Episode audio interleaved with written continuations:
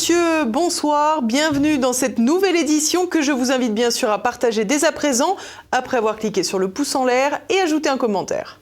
À la une de ce journal, nous reviendrons sur l'arrivée du tout jeune chef du gouvernement, Gabriel Attal. L'occasion d'observer ses premiers pas dans son nouveau costume, entre critiques des oppositions, études d'opinion et chantiers à venir. Nous partirons ensuite au Moyen-Orient avec le secrétaire d'État américain Anthony Blinken qui s'adonne à un véritable numéro d'équilibriste sur le conflit israélo-palestinien.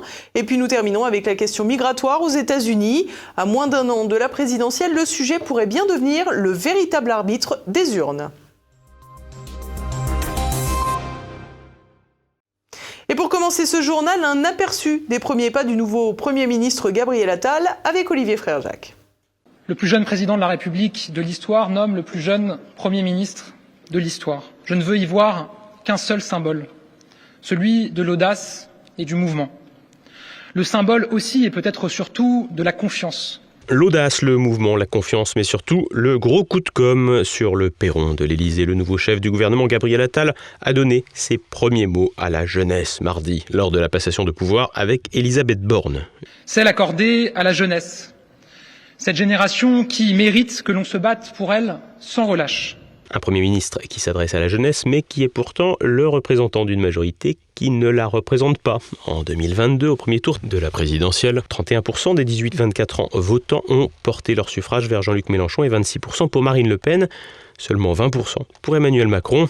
Pire, entre les deux scrutins de 2017 et 2022, le président Macron a perdu 7 points auprès du jeune électorat. Paradoxe du temps, les électeurs âgés confient la défense de leurs intérêts à des politiciens jeunes. Et ce sera vraisemblablement le plus jeune président et le plus jeune Premier ministre qui mettront en place l'euthanasie. L'arrivée de Gabriel Attal vise clairement à donner un second souffle à la majorité relative du président, mais aussi à préparer les élections européennes de juin prochain, comme l'explique le président du groupe Renaissance à l'Assemblée nationale, Sylvain Maillard. Le fait que Gabriel Attal soit là, ça donne un élan supplémentaire qui nous permet de porter euh, nos réformes. Et puis euh, aussi, nous avons, vous savez, les élections européennes qui arrivent, qui sont euh, l'ADN même de la majorité présidentielle. Et dans, cette, dans ces élections, nous avons besoin de porter un message, le message de transformation de l'Europe, transformation de la France, la souveraineté de la France. Elle se construit dans une Europe forte. Et Gabriel Attal est un signal extrêmement fort pour ces élections. Du côté des oppositions, évidemment, le profil du nouveau chef de gouvernement ne convainc pas, à commencer par ses anciens compères socialistes et leur président de groupe à l'Assemblée, Boris Vallot. Il est au fond un nouvel avatar qui succède à un ancien avatar et Emmanuel Macron se succède à lui-même d'une certaine manière. Euh, quel est le sens au fond de cette, cette nomination puisque nous avons vu avec quel dithyrambe euh, le président de la République saluait le départ de sa première ministre qui manifestement euh, a rempli le devoir qu'il lui avait confié. Est-ce que c'est pour avoir une nouvelle majorité? Je ne le crois pas. Est-ce que c'est pour avoir une nouvelle ligne? Je ne le crois pas non plus. Côté insoumis, la présidente du groupe, Mathilde Panot, a déjà lancé les hostilités demandant un vote de confiance et menaçant une motion de censure. Si M. Attal refuse de se soumettre au vote de confiance, alors nous déposerons tout à fait logiquement euh, une euh, motion de censure au titre de l'article 49.2 de la Constitution et nous verrons alors qui est dans la majorité, c'est-à-dire qui soutient le gouvernement en ne votant pas la motion de censure, ou qui est dans l'opposition en votant cette motion de censure. Un chantage au vote de la motion de censure alors même que les insoumis ne votent, eux, pas les motions déposées par le Rassemblement national. Le parti de Marine Le Pen a par ailleurs également dit son scepticisme sur l'arrivée du nouveau Premier ministre. Le député Sébastien Chenu s'est ainsi montré réservé sur la capacité d'ouverture de la majorité du nouvel arrivant. Gabriel Attal, s'il peut solidifier peut-être la majorité macroniste, va avoir des difficultés à l'ouvrir et se retrouve du coup à la case départ. Or c'est bien ça euh, qui est difficile lorsqu'on veut mener des, réformes de grande ampleur, c'est trouver une majorité pour l'accompagner. Donc je vois pas comment il va pouvoir ouvrir cette majorité et par conséquent euh, il est euh, condamné à faire du cosmétique ou de la com du cosmétique ou de la com, et cela a démarré dès son premier jour de passage auprès de sinistrés des inondations dans le Pas-de-Calais. Gabriel Attal a assuré le spectacle devant les caméras. Moralement, revoir du monde. Je voulais euh, revoir mes clients, je voulais être sûr qu'on ne dit pas, quoi, parce qu'après on se dit euh, deux mois sans travailler, les gens sont partis ailleurs. personne ne va vous oublier. Vous savez, moi j'ai été dans des précédentes fonctions euh, ministre des buralistes, puisque j'étais ministre du, budget, et je sais à quel point une importance absolument majeure pour euh, un village, pour un territoire. Français sont attachés à vous et je sais que vous retrouverez vos clients. J'aimerais boire un café avec vous. euh, Oh, alors là, avec plaisir. Le gendre idéal en action et c'est l'effet recherché. Rassurant pour la ménagère de plus de 40 ans, Gabriel Attal séduit aussi un public progressiste. Homosexuel assumé, l'homme de 34 ans voit déjà les associations communautaires le solliciter à l'image de SOS Homophobie qui estime que son gouvernement doit être exemplaire sur les sujets LGBT et qu'il doit légaliser la PMA pour les individus dits En 2019, Gabriel Attal avait laissé entendre qu'il ne serait pas contre une GPA qu'il qualifiait d'éthique pour avoir un enfant. Pas un ami de la famille, le nouveau Premier ministre ne sera pas forcément particulièrement en pointe sur ces sujets sociétaux, les cordonniers étant souvent les plus mal chaussés. Le reste devrait être assez constant avec ce qui se fait depuis 7 ans. Le ministre a déjà échangé des amabilités avec le chancelier allemand Olaf Scholz sur les réseaux sociaux. Reste désormais à voir quels ministres seront choisis pour l'entourer et d'observer sa capacité à maintenir sa cote de popularité à l'horizon des européennes de juin prochain. Pour l'heure, il bénéficie du soutien de 48% des Français, selon un sondage CSA, 52% ne lui faisant pas confiance. Par ailleurs, en choisissant Gabriel Attal, Emmanuel Macron semble avoir misé sur un ministre qui a peu de casseroles. Seul Mediapart avait révélé que l'enquête administrative annoncée par celui qui était ministre de l'Éducation dans la foulée du suicide du jeune Lucas, 13 ans, n'avait en réalité jamais eu lieu. Demeurent aussi les stigmates de son mépris à l'égard des non-vaccinés pendant la crise sanitaire, un élément qui ne devrait pas entacher son crédit auprès de ses soutiens, mais qui reste en travers de la gorge des populations attaquées. On va se parler franchement? On va se parler franchement. Qui emmerde la vie de qui aujourd'hui? Qui gâche la vie de nos soignants qui, depuis deux ans, sont mobilisés sous l'eau dans nos services de réanimation pour sauver des patients qui aujourd'hui sont essentiellement non vaccinés? Ce sont ceux qui s'opposent au vaccin. Qui gâche la vie de nos commerçants, de nos restaurateurs, de nos théâtres, de nos cinémas, qui depuis deux ans vivent avec une épée de Damoclès au-dessus de la tête quand ils n'ont pas été fermés? Ce sont ceux qui s'opposent au vaccin. Qui gâche la vie de nos personnes âgées, qui sont contraintes de vivre dans la solitude, dans la peur, dans la peur face à une épidémie. Ce sont ceux qui s'opposent au vaccin. Une question peut se poser aujourd'hui, qui va gâcher la vie des Français dans les mois à venir? C'est un discours américain de façade, alors que le secrétaire d'État Anthony Blinken s'est lancé dans une tournée moyen-orientale. La riposte israélienne se poursuit sur une partie de la bande de Gaza au détriment des civils, une situation dont les issues manquent à l'appel. Explication tout de suite. Un double jeu américain. En voyage au Moyen-Orient, le secrétaire d'État Anthony Blinken souffle le chaud et le froid. Alors que la riposte israélienne sur la bande de Gaza a engendré une situation humanitaire inquiétante, poussant de nombreux dirigeants occidentaux à appeler au cessez-le-feu, l'émissaire états-unien est resté très modéré dans ses propos lors de son passage à Tel Aviv. We know that facing an enemy that embeds itself among civilians, who hides in and fires from schools, from hospitals, makes this incredibly challenging. But the daily toll on civilians in Gaza, particularly on children, is far too high. Le prix payé par les Palestiniens est trop élevé. Une phrase tout en retenue prononcée depuis la symbolique ambassade américaine à Jérusalem, puisque celle-ci avait quitté Tel Aviv sur une décision de Donald Trump lorsqu'il était à la Maison-Blanche. Anthony Blinken a également évoqué la nature des relations qu'Israël et la Palestine devraient tenter d'instaurer. Israel must be a partner to Palestinian leaders who are willing to lead their people in living side by side in peace with Israel uh, and uh, as neighbors. And Israel must, be, uh, must stop taking steps that undercut Palestinians' ability to govern themselves effectively. De quoi lire entre les lignes une mise en place effective d'une solution à deux États, laquelle n'a pourtant jamais semblé plus improbable que depuis ces trois derniers mois. Par ailleurs, il faut rappeler que le gouvernement de Benjamin Netanyahou a littéralement privilégié le Hamas au pouvoir dans la bande de Gaza, au détriment du Fatah qui administre l'autre territoire palestinien en Cisjordanie, une zone qui n'est pas sans problème non plus. Anthony Blinken l'a d'ailleurs rappelé quelques heures avant d'aller rencontrer Mahmoud Abbas, le président de l'autorité palestinienne. Settler violence carried out with impunity, settlement expansion, demolitions, evictions, all make it harder, not easier, for Israel to achieve lasting peace and security. Des propos qui font écho au discours du ministre des Affaires étrangères français, Catherine Colonna, il y a déjà un mois.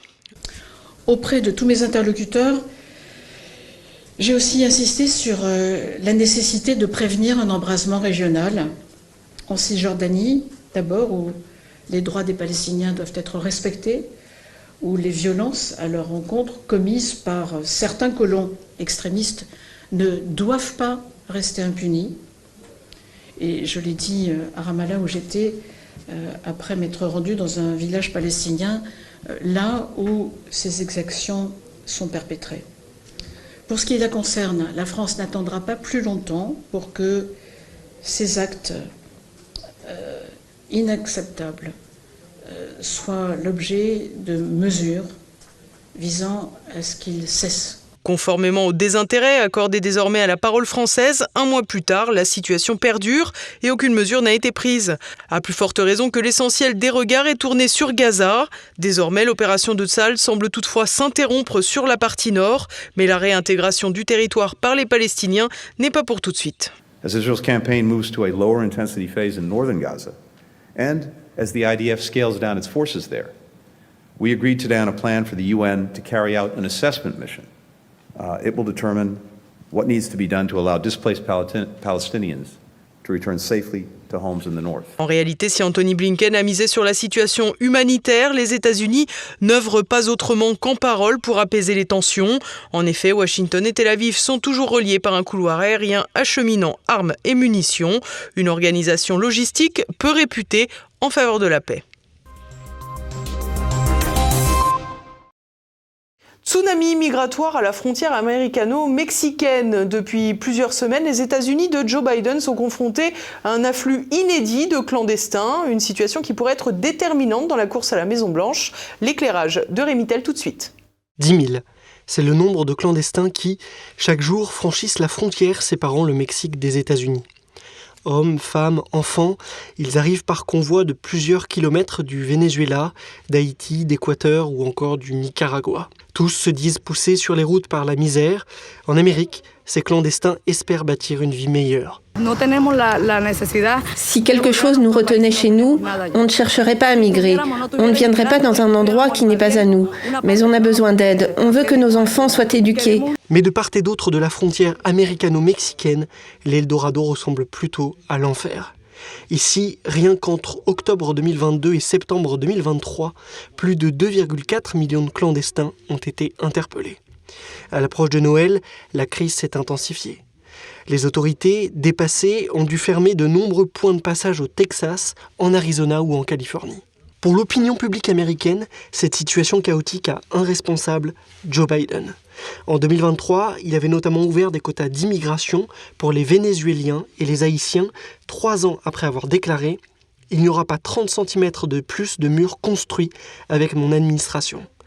Mais rattrapée par le réel, celle-ci a dû se résoudre en novembre à construire un nouveau tronçon de 32 km de long. Il faut dire que les démocrates ont la pression. Toujours bloqué, le budget fédéral ne fera l'objet d'aucun accord en l'absence de concessions importantes sur l'immigration exigées par les républicains.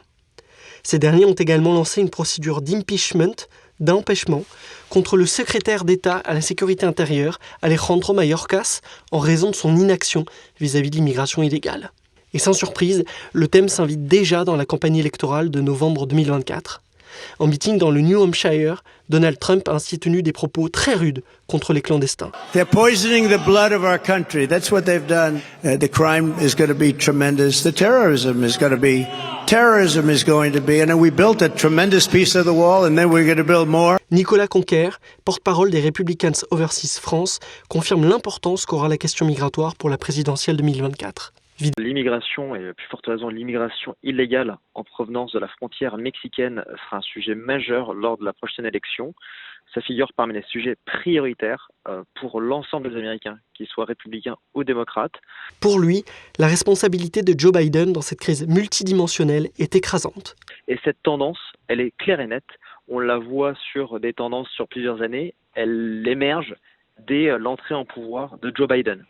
Pourquoi? Parce qu'il a fait campagne sur une plateforme radicale euh, de, sans frontiérisme, d'accueil de ces populations, ce qui a ouvert un petit peu les vannes de cette immigration clandestine et favorisé le jeu des cartels qui sont les passeurs de migrants euh, qui viennent euh, du Mexique ou du continent sud-américain ou même d'Afrique. on est dans un, dans un enjeu où il y a une vraie crise sanitaire, sécuritaire, euh, parce que ça, ça, ça génère des, des, passages de, de drogue, d'armes qui sont donc euh, euh, vraiment très, qui mettent en tension et à risque toutes les populations qui sont dans les États frontaliers. Nicolas Conquer dénonce également le rejet par le camp Biden des propositions destinées à contenir l'immigration illégale. Ça fait trois ans que les républicains portent une législation pour visant à sécuriser la frontière sud, qui ont été systématiquement battues en brèche par Biden et les démocrates absolument toutes les propositions en matière de sécurité des frontières ont été refusées. Du Texas à la Floride, les gouverneurs républicains sont ainsi de plus en plus nombreux à transférer les clandestins vers les États démocrates du Nord, au point que le maire de New York, Eric Adams, lui-même démocrate, a récemment accusé l'administration Biden d'abandonner sa ville au profit des clandestins. Face aux critiques, le secrétaire d'État américain Anthony Blinken s'est rendu au Mexique fin décembre pour s'entretenir avec le président Andrés Manuel López Obrador. Les deux hommes ont notamment évoqué un renforcement des sanctions contre les passeurs. À ce jour, plus de 10 millions de personnes sont en situation irrégulière sur le territoire américain. Et partons à présent faire le tour de l'actualité en bref avec Renaud de Bourleuf. Une proposition de loi pour empêcher Moscovici de sévir. Un député LR des Alpes-Maritimes, Christelle Dintorni, a déposé un texte pour assurer la transparence de la Cour des comptes et éviter la rétention d'informations. Une proposition qui fait directement écho aux déclarations incroyables du président de la Cour des comptes, Pierre Moscovici, expliquant qu'il avait volontairement retardé la parution d'un rapport sur l'immigration pour qu'il n'influence pas le vote sur le récent texte de loi adopté le 19 décembre. Est-ce qu'il est vrai que vous avez retardé la publication du rapport pour ne pas entrer en collision avec la discussion sur la loi immigration? Oui, j'ai vu des, euh, quelques tweets euh, un peu excités. Euh. Peut-être les uns et les autres auraient-ils eu raison d'une certaine façon. C'est un débat démocratique, ça. Oui, mais si vous voulez, comme nous étions dans une crise politique, ça a été une crise politique.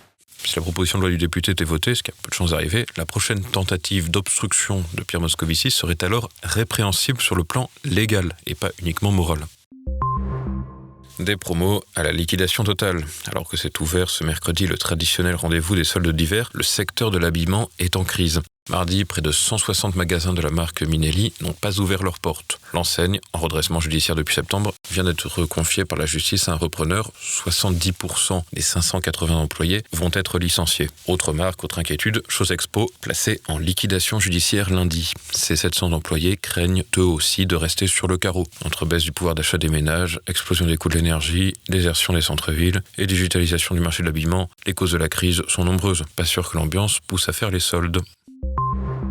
Gert Wilders contraint de mettre de l'eau dans sa bière. Le député néerlandais renonce à une partie de son programme pour former un gouvernement après sa victoire aux élections législatives de novembre. L'homme politique eurosceptique et anti-immigration a mis de côté plusieurs propositions, notamment le référendum sur la sortie de l'Union européenne et l'interdiction du Coran. Avec 37 sièges sur 150, son parti est loin de la majorité absolue et il doit composer avec des formations plus centristes. Les négociations sont ardues tant les différences sont grandes. La victoire d'un parti souverainiste dans un État fondateur de l'UE avait semé l'inquiétude à Bruxelles, d'autant plus que les élections européennes se rapprochent. Pour l'instant, Ursula von der Leyen peut être rassurée. La Norvège autorise l'exploitation des ressources minières de ses fonds marins. Mardi, le Royaume scandinave a vu 80 députés contre 20 approuver une proposition du gouvernement qui, à terme, pourrait faire de la Norvège le premier pays au monde à exploiter commercialement les ressources minérales nichées dans son socle continental. En amont du vote, les sociaux-démocrates et les centristes au pouvoir avaient passé un accord avec les deux principales formations d'opposition de droite, les nationalistes et les conservateurs. La zone visée est une surface de 281 000 km et se situe entre la mer de Barents et l'archipel du Svalbard. L'opposition au projet était assez forte, mais les défenseurs de cette exploitation estiment que cette activité est nécessaire pour l'autonomie stratégique de l'Europe et pour la transition écologique une erreur qui aurait pu se transformer en catastrophe. Dave Calhoun, le directeur général de l'avionneur Boeing, a expliqué mardi vouloir faire la lumière sur le décrochage en plein vol de la porte d'un 730 MAX de la compagnie Alaska Airlines tout en reconnaissant effectivement une erreur. Plus de 170 avions sont actuellement cloués au sol pour des vérifications, occasionnant l'annulation de plus de 1500 vols. La compagnie United Airlines a déjà affirmé lundi avoir constaté que des boulons étaient desserrés sur certains de ses appareils de la marque Boeing. D'autres avions auraient aussi présenté des équipements mal fixés. Une démonstration de la décompétence généralisée qui peut engendrer de véritables drames. Déchaînement de violence en Équateur. Des hommes armés cagoulés ont fait irruption mardi après-midi sur le plateau d'une télévision publique à Guayaquil, dans le sud-ouest du pays, en plein direct et en pris des journalistes et d'autres employés en otage. Une dizaine d'assaillants a fini par être interpellés. Ils seraient issus de bandes criminelles liées au trafic de drogue. La tension est montée d'un cran dans ce pays d'Amérique du Sud, alors que lundi, Adolfo Macias, le chef des Croneros, un gang d'environ 8000 hommes, s'est évadé d'une prison. Alors qu'il est considéré comme l'ennemi public numéro un, son évasion a déclenché l'état d'urgence dans tout le pays. Un individu dont le nom n'a pas fuité cessé à l'humour, pas vraiment belge, dans les transports bruxellois. Le 2 janvier, la police a interpellé un homme qui s'amusait à déverser un liquide composé d'huile, de bière, de feuilles et de déjection canine sur des usagers des transports en commun. Filmé par un complice, il diffusait ensuite ses exploits sur les réseaux sociaux sous le pseudonyme Yanaik. L'individu a comparu lundi devant la chambre du conseil qui a confirmé le mandat d'arrêt et a prolongé sa détention préventive d'un mois.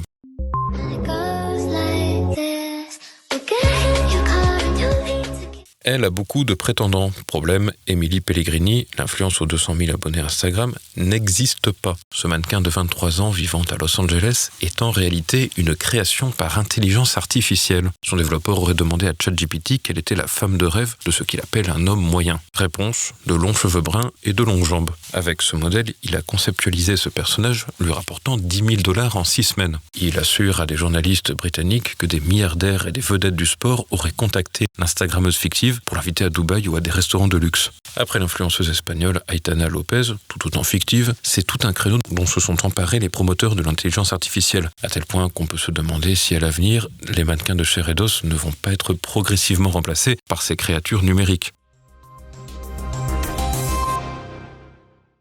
Et on approche déjà de la fin de cette édition. Ce soir, vous pourrez retrouver à partir de 21h un nouveau Bistro Liberté spécial avec Florian Philippot, Jean-Frédéric Poisson, Pierre-Yves Rougeron, Stanislas Rigaud, Rodolphe Carte et Greg Tabibian.